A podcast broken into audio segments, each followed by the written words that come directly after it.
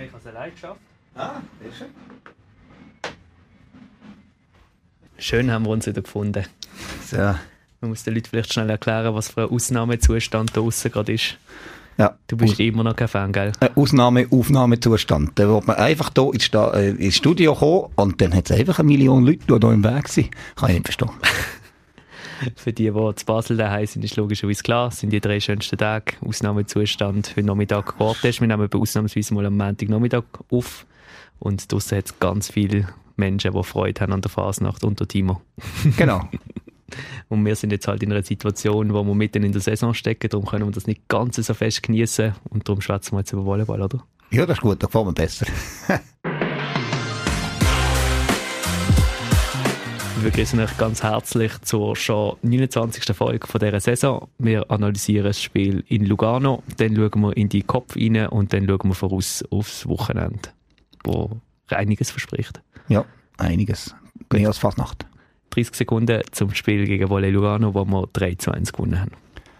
Ja, es ist äh, wirklich ein spannendes Spiel, das wir erwartet haben. Also die ersten zwei Sätze Schlagabtausch gewesen und erst ganz am Schluss vom Satz haben wir amix äh, können das ähm, Zepter ausreißen und haben vor allem den guten Angriff die Punkt geholt, die 2 0 Führung gegangen. Im dritten Satz haben wir im entscheidenden Moment äh, ein bisschen zu viele Eigenfehler gemacht. Da hat Lugano zurück ins Spiel gefunden, aber dann haben wir den vierten dann eigentlich souverän können durchziehen und haben wirklich auch clever gespielt und vor allem auch die Taktik gut können umsetzen, die wir uns vorgenommen haben. Also wirklich alles in allem äh, sehr erfolgreicher Match für uns. Die Fahrt war ein bisschen lang, gewesen, gell? Das Ja, das sich dann ein halt bisschen gezogen. Also ich habe es dann am Sonntag gemerkt, als ich relativ früh müssen aufstehen um zu shooten. Wir sind erst irgendwie um halb drei, bin ich dann wirklich daheim gewesen. Genau, was auch immer du ähm, am Sonntag gehst shooten, aber das ist ja so, wenn man, wenn man lang unterwegs ist. Die Frage können wir in einem anderen Podcast mal beantworten, aber so insgesamt eben, haben wir ja noch ein bisschen Spatzig eingerechnet. Wir sind gut vorwärts gekommen. Also wir haben keinen Stau am Herfahren und sie ähm, eben rechnen immer etwa so mit fünf Stunden Pause inklusive, falls irgendetwas ist. Vor dem Gott passiert das ja etwa mal noch. Aber wir haben auch das mal wirklich ähm, kein Problem gehabt. Wir haben wirklich in Benizona gut dreiviertel Stunde die Raststätte der Sonne geniessen, bevor wir dann weitergefahren sind und äh, sind immer noch zweieinhalb Stunden vor dem Match dort gewesen, als hat für Physio und alles, alles gelenkt, kein Stress. Das ist Lugano anders gegangen. Eine Woche vorher sind sie drei, vier Stunden vor dem Matchfang in Düdingen angekommen.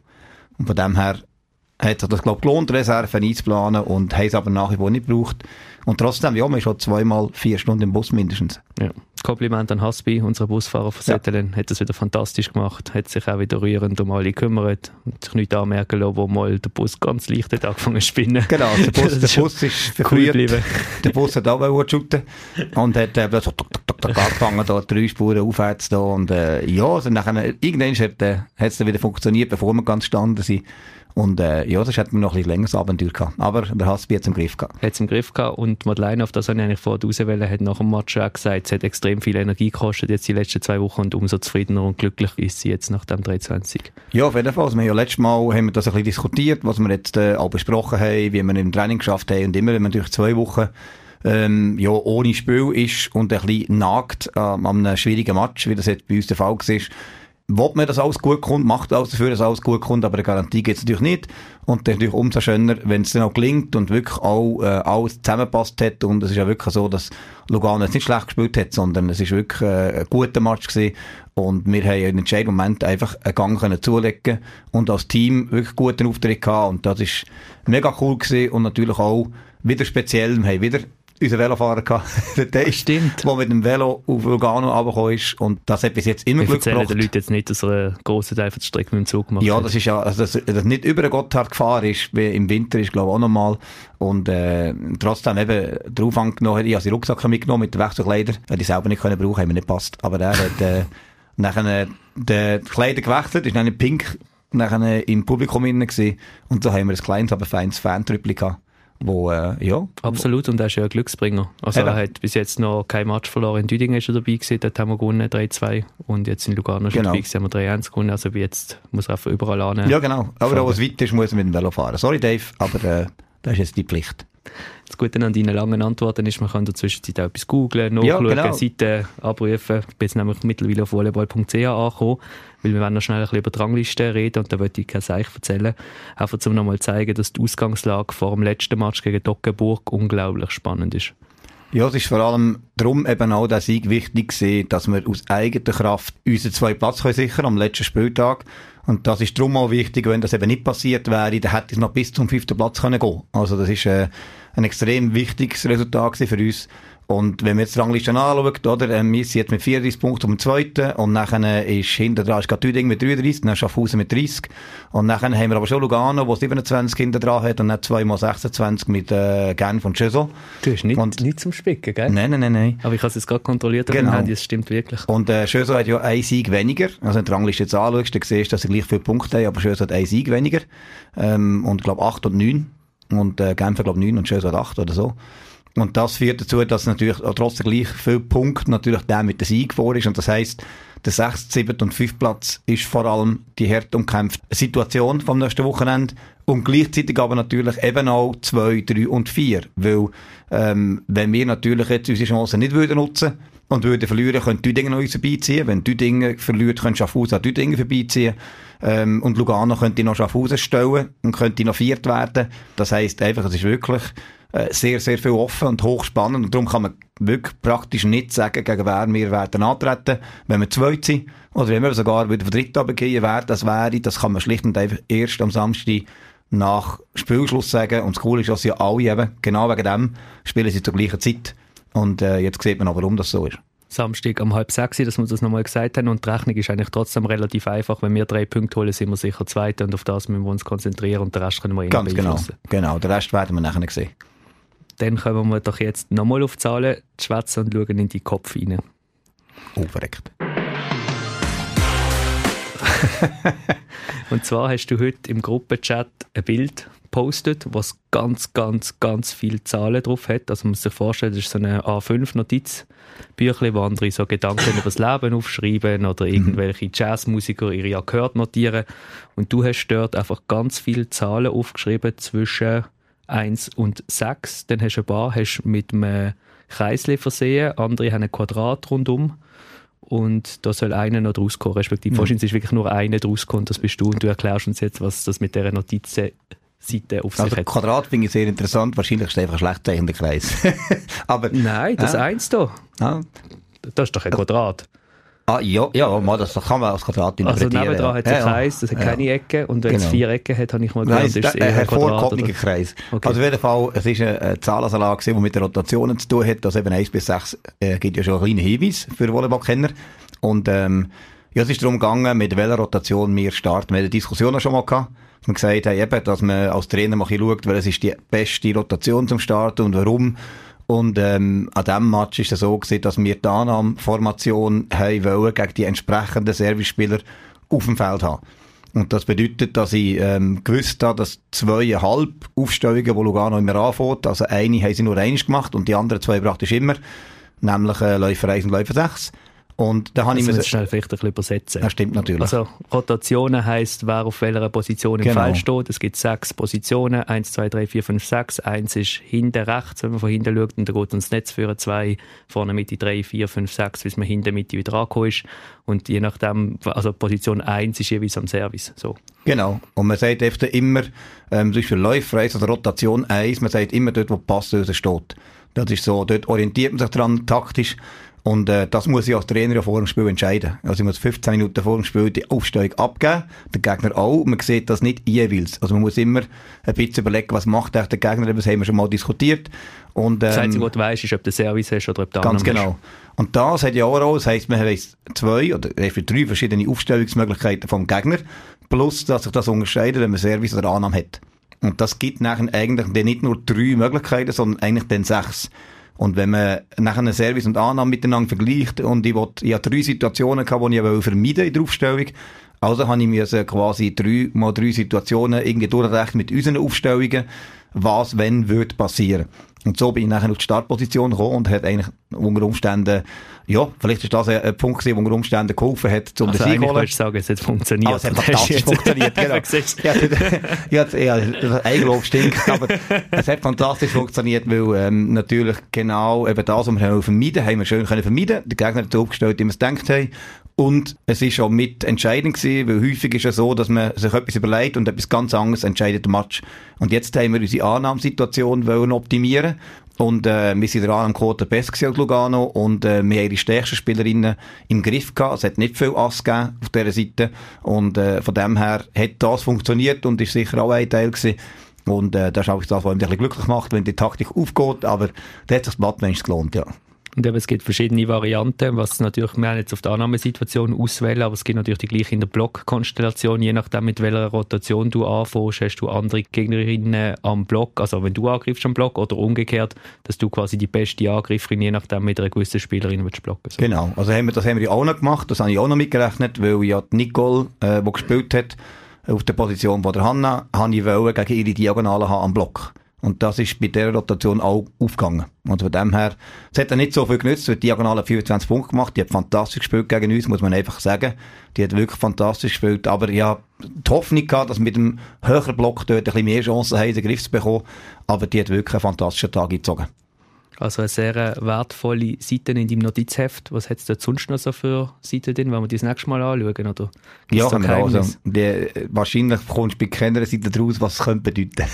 Weil es entweder schlecht geschrieben ist, schlecht gezeichnet oder unlesbar. Aber ich kann dir, glaube ich, an allen Seiten schon sagen, wenn das war und was es gegangen ist. Was tust du für Sachen aufschreiben für den Match gegen Toggenburg am Samstag? Ja, dort geht es äh, vor allem ein bisschen ums Defense-System bei uns. Das ist eins, wo wir äh, gegen Toggenburg ein bisschen anders müssen spielen als jetzt gegen Lugano. Das heisst, das ist ein Teil. Plus natürlich, dass sie ein komplett anderes Team sind als Lugano. Das heisst, ganz andere Spielweise, äh, ganz andere Stärken haben. Und von dem her ähm, werde ich von diesen äh, Sachen, die ich aufgeschrieben habe für Lugano, nicht viel können brauchen für Toggenburg. Was wir aber können brauchen, ist die musikalische Unterstützung. Und das wird nämlich fantastisch, weil die Bruder wird am Schlagzeug sitzen und mit seiner, wie sagt man, Funk- und Disco-Band. Ja, Funk-Disco-Band, genau die werden eine Stunde vorher kommen, also kommen doch bitte eine Stunde vor dem Match schon in die Halle, also 16.30 Uhr werden sie schon ein bisschen anfangen sich einwärmen. Wir haben eine anderthalb Stunden vor dem Match sogar Türöffnung, also die können auch vorher etwas trinken. Vielleicht ist ja schönes Wetter, dann kann man draußen noch ein Bier nehmen oder so. Und dann eine Stunde vorher geht das Konzert los und dann auch zwischen den Sets werden sie ab und zu wieder spielen und nach dem Match nochmal eine halbe Stunde. Also wir haben ein super Rahmenprogramm. Die sportliche Spannung haben wir vorher schon erwähnt, die wird auch da sein. Also ich glaube, es spricht einiges dafür, nach der Fasnacht, wo man jetzt draußen gehört, wieder in die Halle zu kommen. Ja, also das wird äh, ein Top-Event, ist immer etwas, wo äh, Live-Musik spielt, ist immer ein ganz anderes Feeling. Und für die Band natürlich auch schon, die haben das auch schon mal gemacht, also haben Erfahrung in dem. Und das ist jetzt jedes Mal cool gewesen.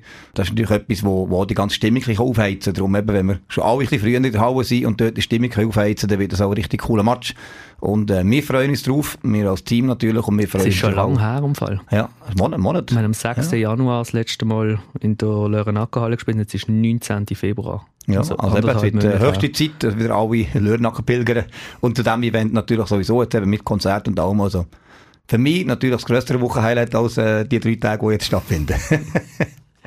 wir sagen ja immer, meldet euch mit Feedback und Fragen etc. Und dass wir das nicht nur so meinen, sondern dass wir das auch umsetzen, können wir jetzt noch schnell beweisen. Wir haben nämlich eine Fanfrage bekommen. Und zwar hat der Tobi wissen, wie reagiert man als Trainer, wenn eine Spielerin in eine Form tief geht? Ähm, er, hat, er hat explizit geschrieben, es geht nicht um eine Smash-Spielerin jetzt, weil er will auf niemand ja. anspielen oder so. Es nimmt einfach Wunder, was macht man mit einer Spielerin, die während einer Saison plötzlich mal nicht mehr in Form ist oder nicht mehr performt und wie geht man mit dem als Trainer um?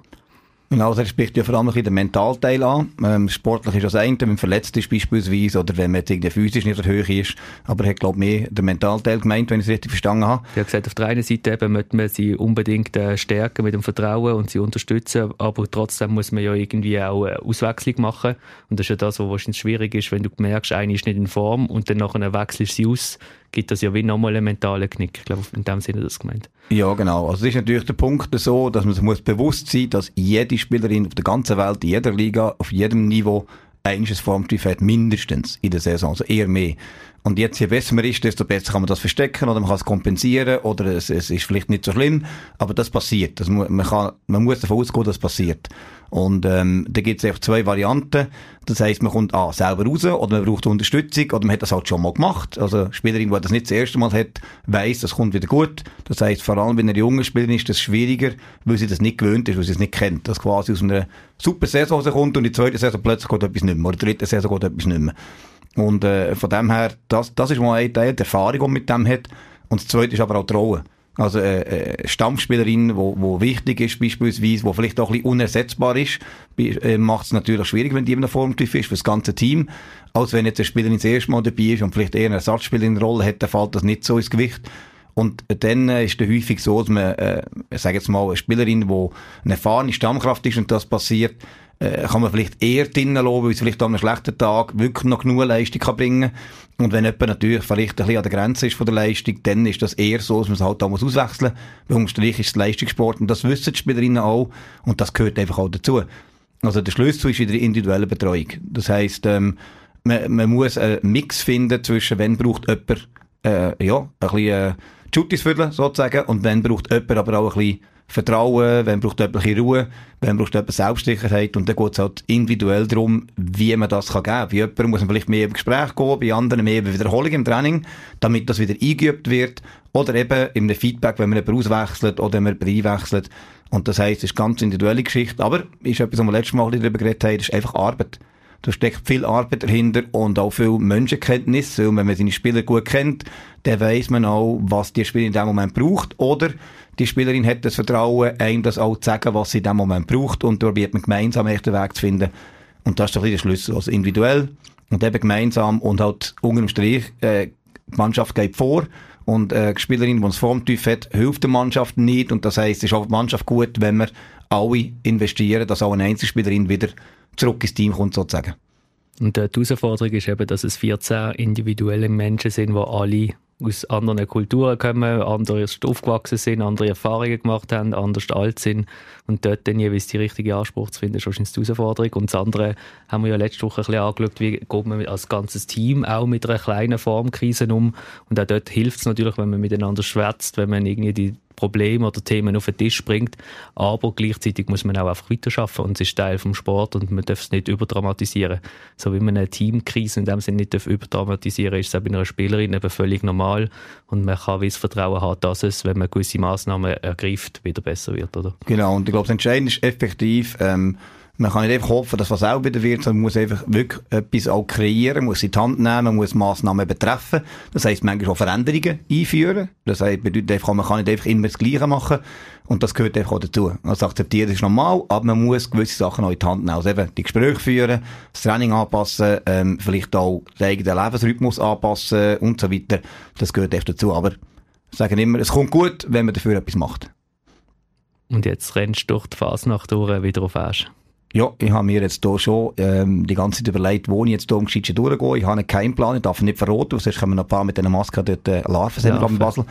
Genau, und äh, sonst kommen die neu weg, aber ich habe keinen Plan und ich bin ziemlich sicher, dass ich hier gut durchkomme. Und dann wünschen wir euch eine gute Fasnachtswoche, Team auch eine gute Trainingswoche und dann sehen wir uns spätestens am Samstag gegen Walle Dockenburg. Yep. Gute Woche, bis dann.